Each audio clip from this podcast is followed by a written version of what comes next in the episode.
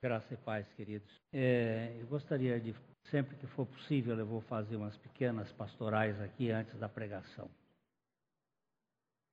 Hoje, estou trazendo aqui um álcool gel, 70 por cento. É, medidas profiláticas. Nós estamos com uma pandemia de coronavírus e um pandemônio de pânico. Uma paura do pânico. Nós não podemos dissociar as coisas.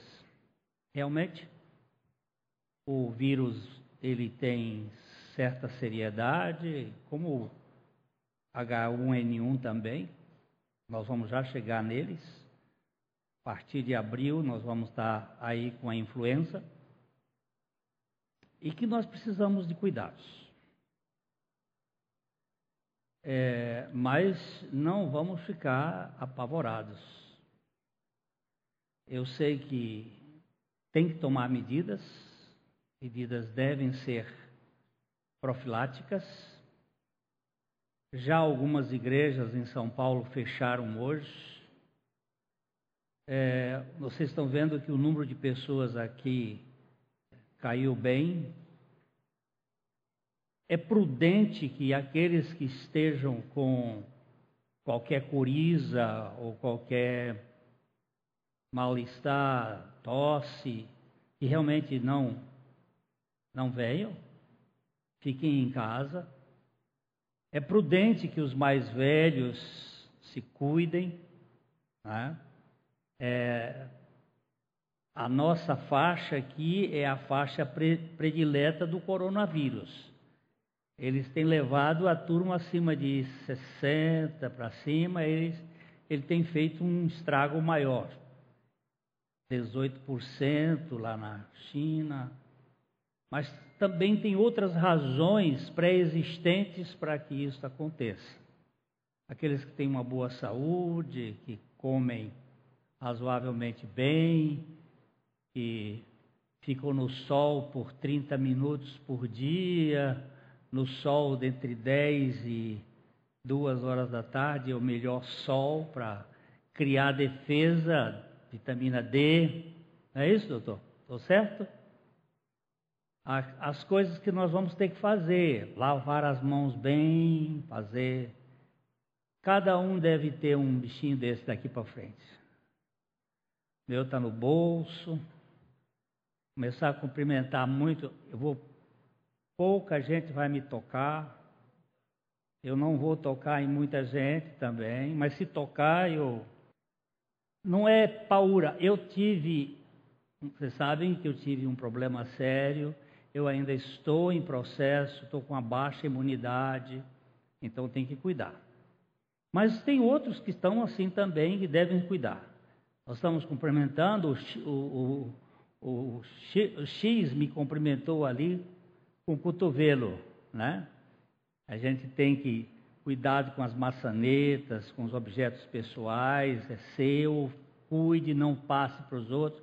É uma paura meio meio assim alucinada, mas é preciso. Algumas coisas são precisas. O vírus ele não é assim mortal, mas há cuidados que são necessários, tá certo? Hoje eu fui para a concentração para passeata em defesa do meu país, porque eu vejo o seguinte: ou ficar a pátria livre ou morrer pelo Brasil ou de coronavírus ou de qualquer outra coisa, como brasileiro, eu acho que eu deveria ir e defender o meu país. Não posso ser omisso. Eu não faço política na igreja, mas como brasileiro eu faço posição de que nós temos que defender o nosso país e temos que, mesmo que isso custe algumas coisas. É, a gente está pensando aí nos nossos irmãos que estão lá nos Estados Unidos, agora com um pouco de dificuldade de voltar, que é o Mário Rocha, o, o Fernando, o Leandro e o Marcos Salles, eles estão tendo dificuldades aí com a, o retorno. A igreja lá também fechou. Hoje o presidente Trump, ele declarou o dia 15 de março como dia de oração nacional nos Estados Unidos. Orar pela nação e pelo país, aquela situação, e é, é, é ver um presidente chamar isso Dia Nacional de Oração pelos Estados Unidos. Eu vou pedir a Deus que o, presidente Bolsonaro também coloque um dia de oração, mas não é só um dia de oração, é nós devemos estar continuamente em oração. Hoje eles me convidaram para fazer, participar de um momento lá em cima e, fazer uma oração ali pela nossa nação. E nós precisamos estar orando pelo Brasil. É, e que mais aqui? É, eu não quero falar sobre muitas coisas eclesiológicas na hora da pregação, e de vez em quando eu vou fazer estes, é, essas observações aqui. A igreja é o corpo de Cristo, o cabeça da igreja é Cristo, ele é o Senhor, ele é o dono, nós somos os mordomos. A igreja não pode ter donos, o objetivo de cada um de nós como membros é a glória da Trindade. Nós vivemos para a glória de Deus. Nós vivemos para a edificação mútua da comunidade. Nós vivemos para servir a sociedade. Nós devemos pregar a palavra do Evangelho da graça, sendo sempre parte da resposta, nunca parte dos problemas. A sociedade precisa do sal da terra e da luz do mundo, nós somos. É, nós estamos terminando um, um, de formatar aí com o Hildo um, um fluxograma da organização de nossa igreja e vamos apresentar na próxima reunião dos conselhos é, este, esta esse fluxograma para que ele analise, depois nós vamos trazer para a comunidade para ver como é que as coisas devem acontecer. Nós queremos fazer as coisas sem uh, sem que as fique confuso, mas que seja transparente para todos. Que todos sejam participando. Nós hoje temos cinco, cinco conselhos, cinco conselhos na igreja. O conselho ministerial, o, o conselho diaconal, o conselho de mentoria, o conselho de administração e o conselho fiscal. Total, umas cinquenta e poucas pessoas. E isto dilui um pouco mais, porque nós estamos mudando aquele sistema é, de pirâmide em que o pastor estava lá em cima, aquele sistema que é mais católico, mais papal, e para fazer uma coisa mais comunitária. A gente está fazendo umas mudanças e esses cinco conselhos, eles se reúnem num, num conselho geral, que é onde as decisões devem ser tomadas e aquilo tem que ser Nenhum conselho tem autonomia de fazer as coisas por conta própria. O conselho ministerial, ele, ele dá a, a vamos dizer assim, a política não é uma palavra boa, mas dá aquilo que é o projeto da nossa visão. Qual é a visão dessa igreja? Deixa eu ver. Conhecer a Cristo crucificado e fazê-lo conhecido em todo lugar por meio da graça amorosa do nosso Pai. É isso que é o objetivo, é, o, é, é, é que. Então, o ministério tem esta, esta ênfase. Nós vamos sempre trazer as coisas aqui para que a igreja esteja é, tomando pé. É, a igreja não é uma organização, ainda que tenha certas atribuições de empresa, ela não é uma organização empresarial. Como igreja, nosso principal objetivo é a glória de Deus e o nosso produto, nosso produto, se assim podemos dizer, é gente. É gente. E nós precisamos alcançar essas pessoas. Hoje nós temos uma estrutura que permite pregar a mensagem intramuros e extramuros, indo até os quatro cantos da terra. A gente tem recebido cartas de Portugal, do Paraguai, da Argentina, dos Estados Unidos, de vários lugares, de gente que está uh, ouvindo o Evangelho. É, eu não gosto de ler essas cartas aqui, porque uh, algumas delas tra trazem assim muitas, muitos elogios particulares, e eu não, não sou uh, a favor disso, mas eu tenho dizer que Deus tem tocado em muita gente e, e nós temos tido o privilégio de poder pregar a mensagem, e nós precisamos ampliar e atualizar e modernizar a nossa forma de alcançar pessoas. Eu acho que a internet ainda tem um tempo, mas nós não vamos ter muito tempo para utilizar esses meios. Alguns pastores já estão tendo os seus Facebooks e coisas nessa natureza sendo cancelados aqui e acolá por causa da pregação. E nós sabemos que quem governa o mundo não é Trump, nem Bolsonaro, nem, nem a rainha, nem. Existe uma cúpula que está oculta por trás e eles é que manipulam. Este vírus, por exemplo, ele, ele tem cara. Já há alguns anos, desde 2002, que começa. E eu queria deixar um texto aqui para que a gente só desse uma, olha, uma, uma olhadinha nele, que é capítulo 21 de Lucas.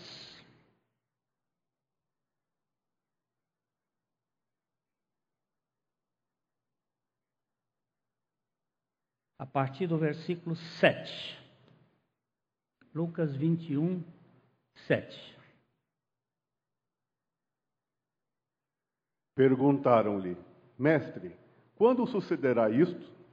E que sinal haverá quando essas coisas estiverem para se cumprir? Que, que, que, quando acontecerá isto, o quê? Aí nós temos que descer o texto aqui, ó, por favor. Descer, não, você está subindo, amor descer, ó. Olha aqui, agora, para, para, para. Destruição do templo. Falava. Falavam alguns a respeito do templo, como estava armado de belas pedras e de dádivas. Então disse Jesus: Vedes essas coisas? Dias virão em que não ficará pedra sobre pedra que não seja derribada. Acontece que o povo de Israel estava adorando o templo e não a Deus. Esse templo tinha sido reconstruído por Herodes o Grande. Ele foi construído por Salomão. Salomão fez uma obra de arte. Era alguma coisa assim fora de série. Pensa que só de ouro tinha 100 mil quilos de ouro. Agora você pensa 100 toneladas de ouro. Ponha a Quanto é que está o, o, o, grama de ouro hoje? Hein? 150? 200, 250 gramas. Aí você multiplica 100 só de ouro. Prata era um milhão. Era uma coisa maravilhosa. O povo começou a adorar o templo. Aí veio Nabucodonosor e acabou com o templo roubaram todo o ouro, a prata, muita coisa e tal. Levaram mais de 70 anos, eles começam a reconstruir o, novo, o outro templo e a glória do outro foi menor no sentido do esplendor, mas foi maior no sentido da dependência de Deus. Só que passaram-se 300 anos e o templo ficou velho, ficou feio, e aí o, o grande é, Herodes, o grande construtor, resolveu reformar e fez uma obra em 46 anos, uma obra monumental. Ele queria a, aprovação dos judeus, e aí então ele fez aquela obra faraônica. E Jesus então foi e disse o seguinte: Olha, vedes estas coisas, dias virão em que não ficará pedra sobre pedra que não seja derribada. E de fato, ele, aquilo foi derrubado. Aí os discípulos foram perguntar a Jesus, aí, aí sim, sobe agora. Agora sobe. Perguntaram, mestre, quando sucederá isto? E que sinal haverá de quando estas coisas estiverem para cumprir? E então ele respondeu. E ele vai falar do tempo depois da, da, do, do, do, da morte e ressurreição de Jesus, nós entramos nos últimos dias. E vamos somar aí dois mil anos quase hoje, os últimos dias. Porque um dia para o Senhor é como mil anos, e mil anos como um dia. E os últimos dias nós estamos vivendo desde que Jesus foi assunto aos céus. Tá? Nós estamos vivendo os últimos dias. Mas iria acontecer uma série de fenômenos que são chamados os, as, os princípios das dores e o tempo do fim. Então vamos aqui. Ó. Respondeu ele: Vede que não sejais enganados, porque muitos virão em meu nome, dizendo: Sou eu. E também chegou a hora, não os sigais. Esse sou eu aqui é aquele eu sou de Jesus. Eu sou o Cristo. Mateus vai dizer, eu sou o Cristo. Alguns querem dizer assim, eu sou cristão. Tem muita gente que diz assim, eu sou cristão. Mas não passa de um falso. Ele diz, eu sou cristão. Mas cadê, cadê a vida de Cristo em você? Onde está a vida de piedade em você? Onde está a vida de amor em você? Eu sou cristão. Muitos virão e, e dizendo isso, eu sou. Ah, e outro. Quando ouvirdes falar de guerras e revoluções, não vos assusteis, porque é necessário que primeiro aconteçam essas coisas, mas o fim não será logo. Aqui ele está falando de guerras e outra, Mateus vai dizer, seriam uma, uma espécie de conversa contínua. Eu, só para detalhar aqui uma coisa, a partir do início do século XX, você não teve mais um dia na Terra sem guerra. Em algum lugar estava com guerra. Sempre houve guerra, mas é essa, essa coisa maior. Depois, revoluções, não vos assusteis, pois é necessário que primeiro aconteçam essas coisas, mas o fim não será logo. Então. Então lhes disse: Levantar-se-á nação contra nação, e reino contra reino. Haverá grandes terremotos, epidemias e fome em vários lugares, coisas espantosas e também grandes sinais do céu. Agora, aqui já começa a chamar a atenção mais terremoto. Sempre teve terremoto. Não é? Agora, presta atenção de 1950 para cá. Vá ao Google e comece a, a catalogar os terremotos. Saiba que tem, tem terremoto agora. Está tendo terremoto agora. A terra está como diz o profeta Isaías, ela está como um bêbado cambaleando. Tremendo. E outra coisa, aqui aparece epidemias. E nós estamos vivendo num controle de doenças, de, doenças que são implantadas, vírus que são produzidos para poder fabricar, inclusive, vacinas. Aliás, diga-se de passagem, essa semana já a vacina do coronavírus foi descoberta em Israel. E povinho encardido. É um povinho terrível. E vai ser vacina sem, sem ser por via injetável, vai ser via oral. Abre a boca. Pronto. Está vacinado. É fome em vários lugares, coisas espantosas e também grandes sinais nos céus. Só para vocês não se assustarem, mas vão aparecer já já. Isso, esses sinais são oleográficos. Já começaram a fazer provas, mas aparece Buda na Índia, aparece Confúcio na China, no ar, e são os chamados avatares. Jesus vai aparecer no ar e as pessoas vão se dobrar. Como é esse vírus, que é um vírus para pânico. Porque quando o pânico surge, as pessoas ficam sem saber, aí vem. O Papa ia falar no dia 14 de maio, já não vai falar mais. Suspendeu a fala. Ele ia falar sobre o, o cara que vai governar as nações. Mas ele agora já recuou a fala dele do dia 14 de maio. Agora, isto aqui tudo Antes, porém.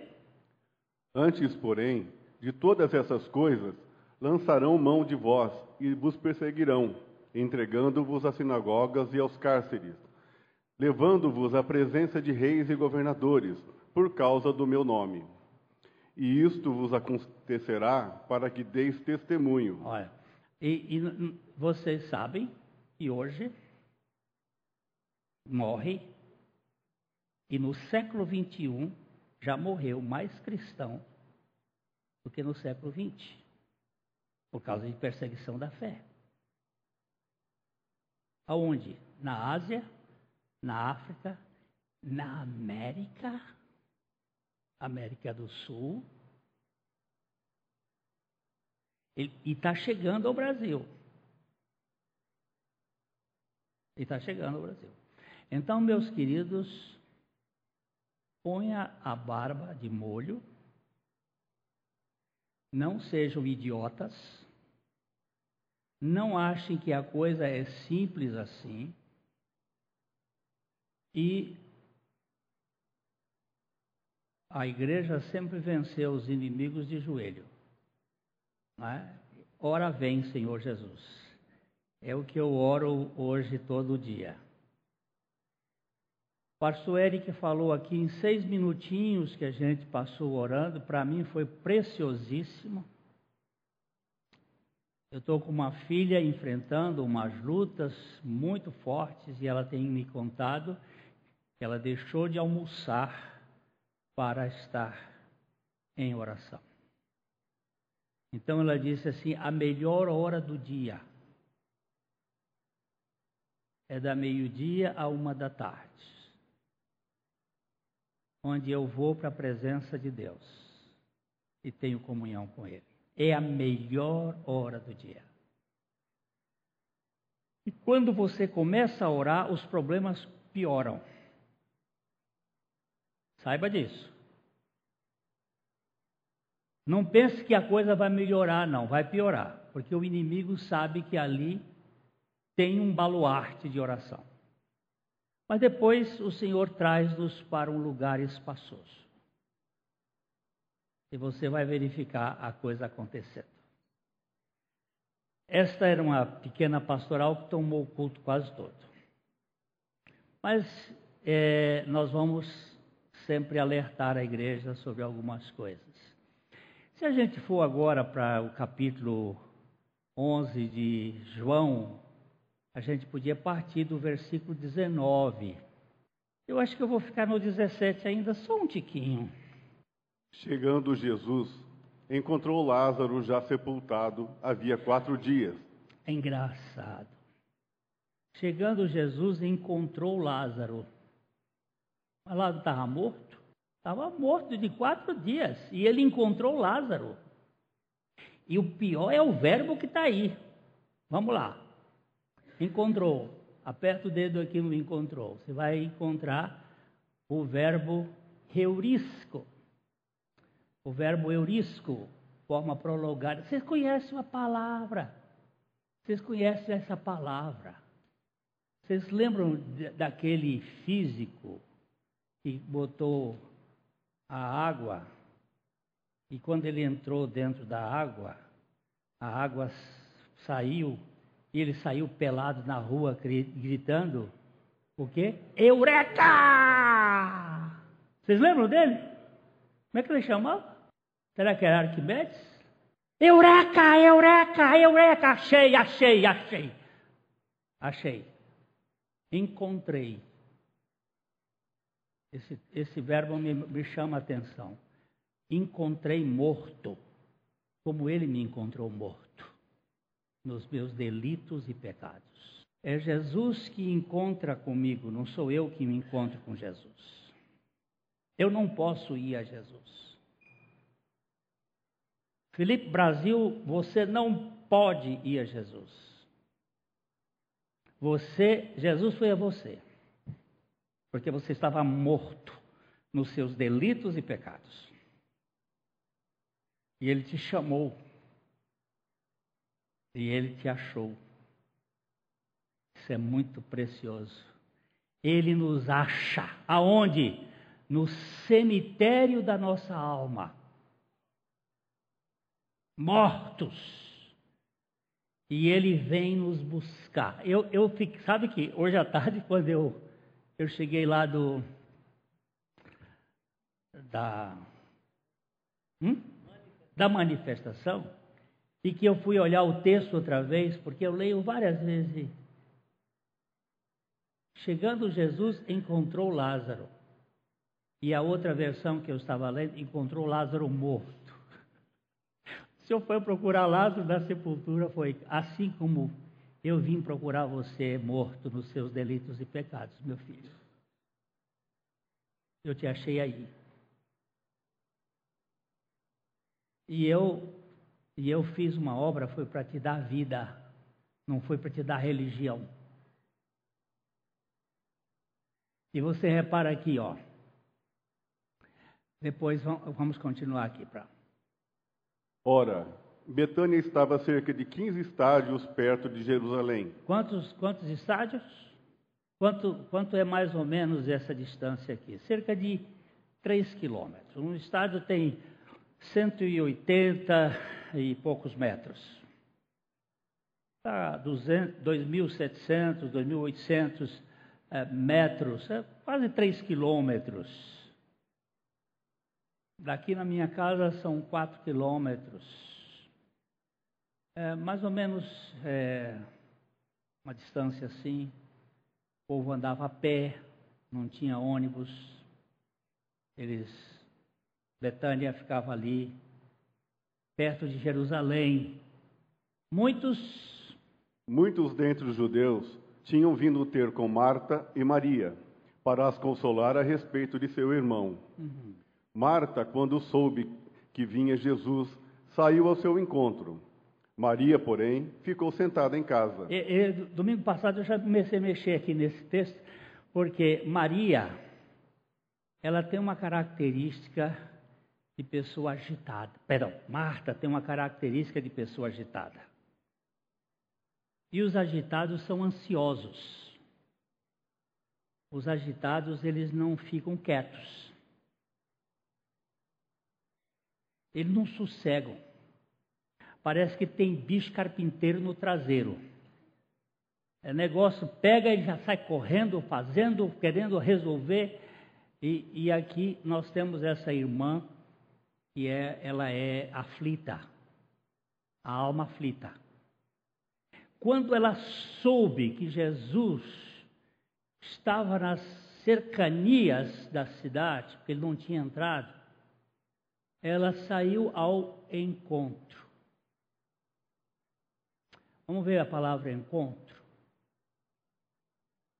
Ó, é um, um, uma palavra que tem o Natal é, é uma questão militar. É um negócio assim de. É, não é um troço, não é ir ao encontro, não. É, vai, vai, ela foi, como ela é afoita, como as pessoas são afoitas. Você devia estar tá aqui. É aqueles, aqueles que cobram, que exigem, porque eles são o centro do universo. Conversando com uma mãe que o filho tinha morrido por uma doença que depois descobriram o remédio tardiamente depois da morte do filho, ela disse: Por que não descobrir esse remédio antes? O mundo tem que gravitar em torno de mim, da minha família. Eu sou o dono do universo e o meu umbigo é quem manda no sol. É isso que Dona Marta. Vocês lembram que nós já tratamos o nome dela? Vamos voltar lá. Bota o dedinho na Marta, o que significa essa mulher? Esse nome. Ela foi rebelde. Significa rebeldia. Gente rebelde são os martianos ou as martianas. Não sabem sentar. Dão pito em Jesus, exige Jesus fazer as coisas. Lembra que ela sentada lá, ela estava. Vamos, vamos, dar uma olhada nesse texto. Espera aí, deixa eu só caçar aqui o texto. é, Lucas capítulo 10, 38. Eu, eu, eu vou comendo aqui devagarzinho, quando chegar meia-noite a gente vai embora, né? Indo eles de caminho, entrou Jesus num povoado, e certa mulher, chamada Marta, hospedou-o na sua casa. A gente já sabe que o povoado foi Betânia que Betânia não, era, não passava de um povoado perto de Jerusalém, que Jesus estava passando ali, isso foi no segundo ano do seu ministério. Ah, Tinha ela uma irmã chamada Maria, e esta quedava-se assentada aos pés do Senhor a ouvir-lhe os ensinamentos. Ó, essa Maria tem uma mania de ficar sentada. E as pessoas que ficam sentadas são muito cobradas porque as pessoas que estão sentadas são chamadas de ociosas. E as que andam agitadas são chamadas de negociantes. Nec ócio, ócio e nec ócio. Ócio é parar e nec ócio é não parar. Negócio.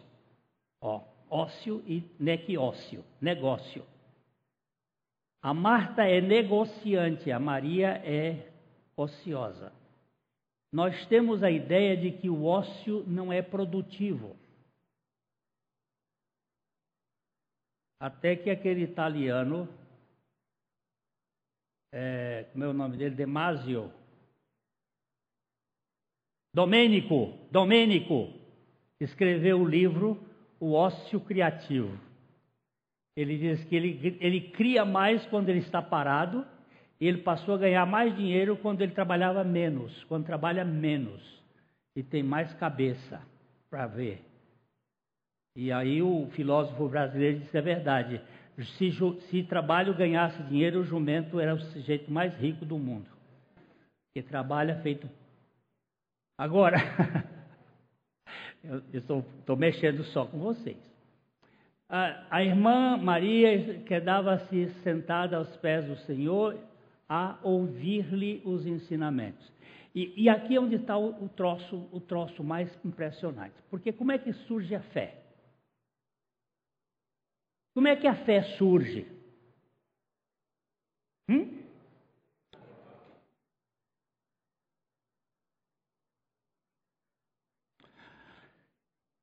É, nós estamos em capítulo 10, verso 38 de Lucas, vamos deixar aí, depois nós vamos voltar para cá. Agora nós vamos para Romanos, no capítulo 10, no versículo 17, vamos dar uma olhadinha ali para a gente saber como é, que, como, é que, como é que surge a fé. Como é que aparece a fé? E assim, a fé vem pela pregação, e a pregação pela palavra de Cristo. O que, que Maria estava fazendo ali?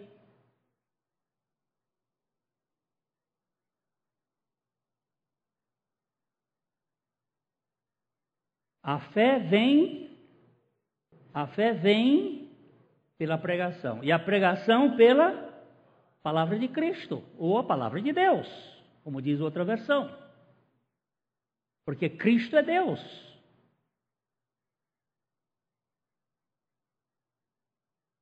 Maria não estava inútil. Ela estava plugada naquele que é o autor e o consumador da fé. Vamos para Hebreus, no capítulo 12, no versículo 2. Hebreus 12, 2. Olhando firmemente para o autor e consumador da fé, Jesus, o qual, em troca da alegria que se lhe estava proposta, suportou a cruz, não fazendo caso da ignomínia, e está sentado à destra do trono de Deus. Olha, preste bem atenção. Olhando firmemente para o autor e o consumador da fé, Jesus. Jesus, ele é o lugar onde você vai plugar a sua fé. Como é que surge fé? Eu chego aqui diante, aqui, ah, vamos dizer que essa moça seja ateia. Porque todo mundo, quando nasce nesse mundo, é ateu. A criança é ateia, porque ela não crê. Aí você tem que apresentar o quê? Ah, vamos, vamos dizer para ela os dez mandamentos. Não, os dez mandamentos não levam a fé, sabe por quê? Ele leva simplesmente a, a, a mostrar que nós temos uma natureza perversa. Ele mostra que ele é para diagnosticar. O que, que eu tenho que apresentar? Eu tenho que apresentar Jesus para a criança. Eu tenho que apresentar a fonte da fé, a pessoa de Jesus pela palavra de Jesus. E quando eu apresento e que ela recebe como a luz do sol que vai dando visão, a palavra de Deus dá fé. O que, que Maria ficou fazendo aos pés de Jesus? Lá em, em Lucas 10, 30, é, 19, né? Nós estávamos no 19 ou 39? 39. Assentada aos pés do Senhor a ouvir-lhes os ensinamentos. O que, que Maria estava fazendo ali? Ela estava exatamente o que eu faço com o meu iPad quando eu chego no final de um dia de trabalho, ele está com 20, com 15% de energia. Então eu pego um plug, enfio aqui e ele vai receber a energia de furnas e vai enfurnar dentro dele. Então, onde é que eu vou encontrar fé? Em Jesus. Ele é o autor, ele é o consumador da fé. Maria era a mulher dos pés de Jesus e era a mulher assentada. Aliás, me chamou a atenção ali que Jesus, depois de completar a sua carreira, assentou-se nos lugares celestiais. Você viu ali? Ele está assentado? Porque ele completou a carreira. E nós que cremos, precisamos nos assentar. Nós vamos fazer sim, mas vamos fazer depois de assentarmos. O livro de Efésios, a carta de Paulo aos Efésios, ela pode ser dividida em três palavras. Gosto muito dessa divisão do, do Watchmani. Ele diz: a carta de Efésios, nos três primeiros capítulos, ela trata do assentar. No capítulo 4 até o capítulo 6, 9, ela fala do andar. E do capítulo 6, 10 até o fim, ela fala do firmar. Sit, walk and stand. É o livro de Watchman Nee. Sentado, andando e firme. É isto que primeiro, primeiro você tem que assentar. Assentar é sinal de descanso. Nós temos que sentar, viu, Deodô? Maria estava sentada. Marta estava agitada. Olha lá, vamos lá. Marta agitava-se de um lado para outro, ocupada em muitos serviços. Então se aproximou de Jesus e disse: Senhor, não te importas de que minha irmã tenha deixado que eu fique a servir sozinha? Ordena-lhe, pois, que venha ajudar-me. Olha como é que ela fala. Ela fala de segunda mão. Ela fala por ter. Senhor. O senhor não fica aí, não, não sente que é um problema? Ela me deixar sozinha te servindo, ainda bota a culpa nele, ó. Olha só. Agitada de um lado, ocupada com muito serviço, então se aproximou de Jesus. Ela que se aproxima, veja, você vê que ela, ela se aproxima de Jesus. Não é Jesus que se aproxima dela. Você vai descobrir a diferença. Ela se aproxima de Jesus dando bronca. Eu já ouvi muita oração de bronca. O sujeito começa a orar e já começa dando bronca no céu, como se é, dando ordem, ordeno, decreto. Vocês já ouviram o negócio de decretar? Já viram? Decreto. Olha lá. Senhor, não te importas que minha irmã tenha deixado que eu fique a servir sozinha. Ordena-lhe, pois, que venha ajudar-me. Ordena, faz. Ela estava dando ordem para a irmã, mas através de Jesus. Às vezes a gente faz isso com as crianças. Bota as crianças e diz assim: não faz isso, não, que Deus castiga. O cara não tem não tem moral e bota a culpa em Deus. Deus castiga. Deus vai fazer, vai. Aí bota um Deus paura, um Deus que causa muito pavor. Respondeu-lhe. Respondeu-lhe o Senhor: Marta, Marta, andas inquieta e te preocupas com muitas coisas. Entretanto, pouco é necessário, ou mesmo uma só coisa. Maria, pois, escolheu a boa parte, e esta não lhe será tirada. só. Você podia dormir sem essa, dona Marta. Marta, Marta. Quando, todas as vezes, existe oito vezes na Bíblia que a expressão aparece duplo chamamento. São sete vezes com pessoas e uma vez com a cidade, a cidade de Jerusalém. Jerusalém Jerusalém, que matas os profetas. Todas as vezes que na Bíblia é esse duplo chamamento, o negócio é sério. Simão, Simão, Abraão, Abraão, é, Jacó, Jacó, Samuel, Samuel. O negócio é sério. Marta, Marta. Marta, Marta. Andas inquieta e te preocupas com muitas coisas. E tu? Como é que tu vives? Inquieta e preocupada com muitas coisas. E Maria escolheu a boa parte. E esta não lhe será tirada.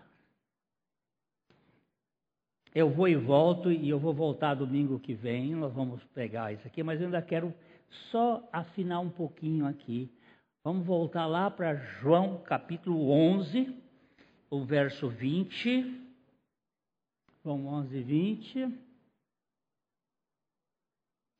Marta, quando soube que vinha Jesus, saiu ao seu encontro. Maria, porém, ficou sentada em casa. Eu anotei ali, deixa eu ver se eu posso eu não posso agora, meus irmãos, eu tive, eu tenho, é, tenho que ter cuidado para não, se eu não anotar, eu me perco. É, eu estou pior do que Ariano Suassuna. Então, eu vou, eu, eu dizer, é o seguinte, por que Maria permaneceu em casa?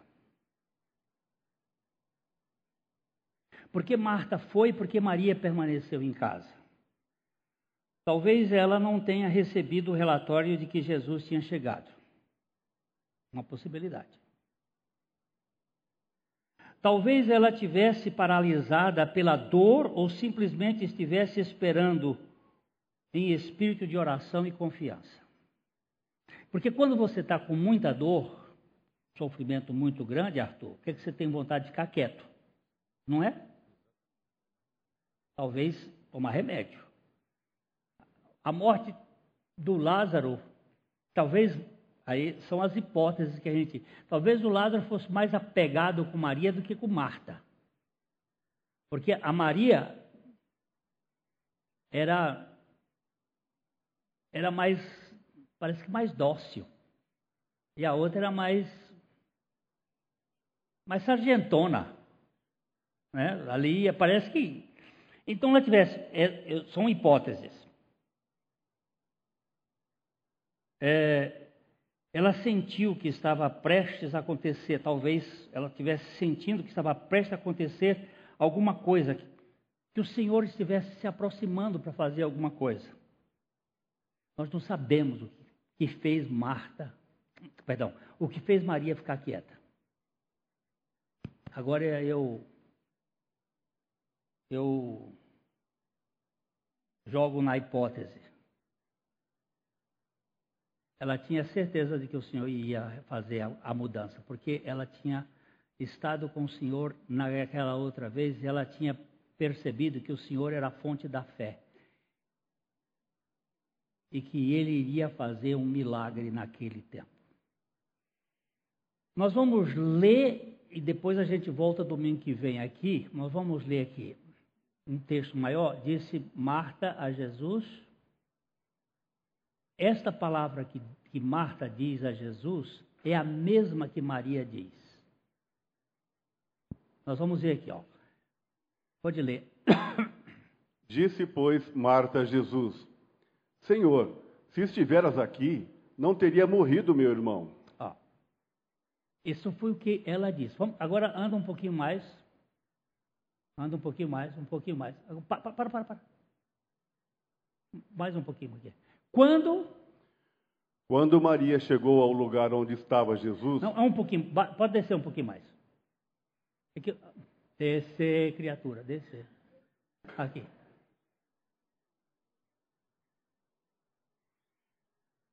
Baixa um pouquinho mais, baixa um pouquinho, aí.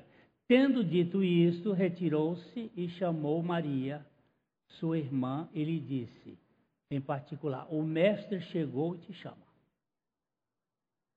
Quando nós vamos voltar a isso no domingo que vem para ver a, a, atitude de Marta e como é que Deus, como é que Jesus tratou com Marta.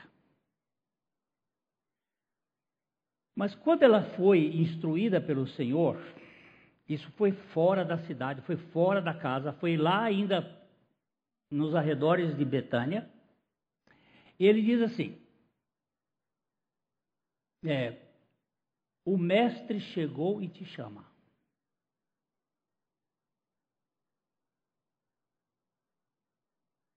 É ele quem nos chama.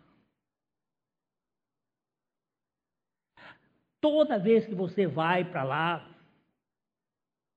quer fazer a coisa do seu jeito, vai dar errado. O Senhor vai chamar você. Mesmo que você nunca tenha ouvido a voz do Senhor, Ele vai chamar você.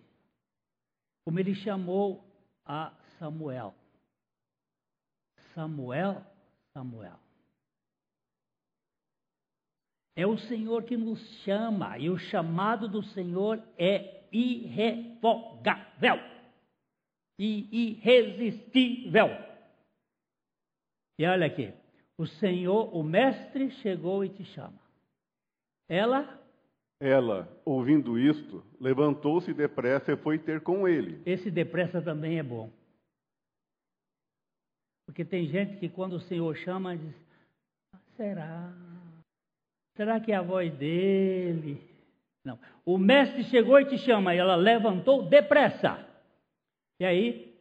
Pois Jesus ainda não tinha entrado na aldeia, mas permanecia onde Marta se avistara com ele. Os judeus que estavam com Maria em casa e a consolavam, vendo-a levantar-se depressa e sair, seguiram-na, supondo que ela ia ao túmulo para chorar. Quando Maria chegou ao lugar onde estava Jesus, ao vê-lo, lançou-se-lhe aos pés, dizendo: Senhor, se estiveras aqui, meu irmão não teria morrido. Você não vê? É a mesma expressão? Agora a posição é diferente. Marta chegou e já foi de dedo em riste na cara dele. Se tu estivesses aqui, meu irmão não teria morrido. Maria é a mulher dos pés de Jesus. Ela sempre está aos pés de Jesus. Ela estava aos pés de Jesus para ouvi-lo. Ela está aos pés de Jesus para orar e ela está aos pés de Jesus para adorar com um unguento muito precioso do capítulo 12. Ela cai aos pés de Jesus, lançando-se-lhes aos pés. A atitude é diferente. Uma atitude é de reclamação, é de exigência, é de cobrança. A outra atitude é de intercessão é de petição, é de humildade. E aí você vai ver a diferença. Nós vamos pegar domingo que vem. Para uma, para Marta, Jesus dá educação teológica. Para Maria, Jesus dá a ressurreição de Lázaro. É diferente. O milagre aconteceu a revelia de Marta. Porque Marta disse até na porta do sepulcro: Não mexa nisto, porque já é de quatro dias e fede. Enquanto Maria tinha fé, a outra tinha fé demais. Só sentia o, o cheiro do, do, do mal, do defunto. Queridos, nós temos um Cristo que morreu e ressuscitou para ser a nossa vida. Ele veio aqui para mudar a gente daquele sistema do mundo que a gente só vê problema, só vê dificuldade. Que às vezes a gente tem até vontade de, de se matar. Eu estou falando especialmente porque eu sei que tem gente aqui que está com o suicídio na cabeça e você não tem opção na saída do suicídio, porque a cruz é a sua solução. A obra de Jesus Cristo já aconteceu. Eu gosto de olhar para a cruz, onde Cristo me fez morrer com Ele, para os meus direitos, para o meu ego, para a minha história eu não sou vítima. Eu sou um amado que foi crucificado com Cristo, para que Ele seja a minha vida. Aqui eu sei que você vai pensar isso mais uma vez. Num dia de domingo, falando sobre esse assunto, uma moça que veio aqui com uma carta dentro da sua bolsa para entregar ao filho, porque ela tinha posto no seu coração de tirar a sua vida. E eu disse, por acaso falando, eu disse: você que está tentando se suicidar, não faça uma bobagem dessa, não, porque você já morreu na cruz com Cristo. E aquilo foi como o Barba hoje falou aqui: nós não precisamos de conhecimento teológico, nós precisamos de revelação do Espírito Santo. Aquilo foi uma revelação. Caiu no coração dessa moça e no domingo seguinte ela veio aqui e me trouxe as duas cartas. A carta que ela tinha feito para o filho, em que ela contava que ia se matar, e a carta que ela deu ao filho, depois da sua morte na cruz com Cristo. Gente, isso é maravilhoso. Este evangelho tem poder. E ele tira as ansiedades das nossas vidas e nos dá o descanso em Cristo. Eu espero que você ganhe essa dimensão, porque a sua vida é preciosa aos olhos do Senhor. Domingo que vem a gente volta, se o Senhor assim permitir, para a gente tratar deste lado das duas ainda. Esse é um milagre, é o milagre dos milagres. Você se lembra que são quantos? Sete, né? Deixa eu ver se quais são os milagres. Rapidinho. Ah, ah, as bodas de Caná, a, a, a cura do filho do Régalo, a, a, a cura do paralítico de Betesda, a, a multiplicação dos pães e peixes, a, a Jesus anda sobre o mar, revolto e traz descanso ao, aos discípulos, a, a cura do cego de nascença e o milagre dos milagres. A cura de um defunto de quatro dias. Jesus curou a distância, Jesus curou próximo, Jesus curou um cego mandando lavar a, a cara, mas aqui ele vai lá na sepultura, como ele foi na sepultura da sua vida buscar você e ressuscitar você para uma nova vida. Isso é demais, viu?